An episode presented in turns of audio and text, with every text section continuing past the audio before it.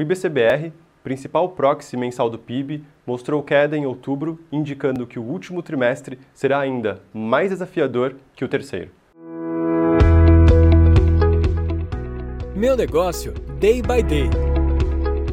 Olá, eu me chamo Antônio e na semana anterior eu vim aqui falar para você sobre juros e seu impacto sobre a atividade econômica. Hoje nós vamos falar já dos primeiros indícios da economia real para o último trimestre de 2021. Porém, antes de entrarmos no detalhe do IBCBR, que aliás é o índice de atividade econômica medido pelo Banco Central do Brasil, vamos falar sobre os outros indicadores de atividade econômica que foram divulgados antes. Nas últimas semanas, conhecemos os dados da indústria, varejo e serviços e todos apresentaram variação negativa em outubro. Ou seja, a economia brasileira vem perdendo ímpeto, mas a surpresa maior foi serviços.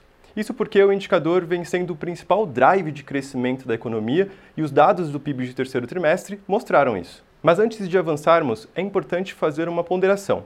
Mesmo com os serviços performando marginalmente pior neste último trimestre, o setor se recuperou de forma muito heterogênea até aqui.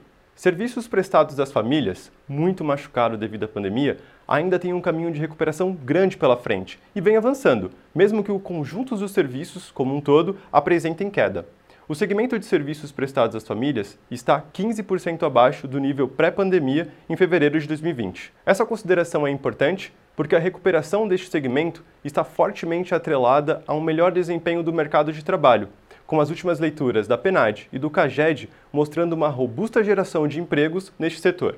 Bom, agora que falamos os componentes da oferta e que todos apresentaram desempenho negativo e que ponderamos sobre serviços prestados às famílias e emprego, vamos voltar ao IBCBR, que cedeu 0,4% no primeiro mês do quarto trimestre e menos 1,5% na comparação com outubro de 2020.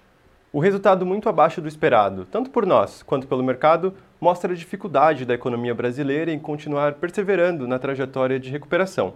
E com isso, nossa projeção derivada de indicadores de alta frequência para o último trimestre de 2021 é negativa em 0,8% na variação trimestral. Já nossa projeção para o fechado do ano é de 4,8%. Porém, com as leituras atuais, este número tem um forte viés negativo, podendo caminhar para próximo de 4,5%. E para 2022, acreditamos que o PIB possa crescer 0,5%, mas os desafios serão grandes. E para você, empresário, que já deve estar sentindo os efeitos dessa desaceleração da economia, afinal, eu estou falando de dados de outubro e já estamos em dezembro, para 2022 será necessário ficar muito atento a estes componentes de serviços que comentei. E para o setor agro, o esperado é de um forte desempenho, como safra records, mas também precisamos olhar para as normalizações das cadeias globais de valor como uma possível forma de recomposição da indústria que vem sofrendo muito com a falta de insumo. E esses serão os principais drives para o crescimento do próximo ano, mesmo que para um crescimento menor. Se gostou, curta e comente aqui na caixa de comentário. Vejo você numa próxima. Até mais. Meu negócio, day by day.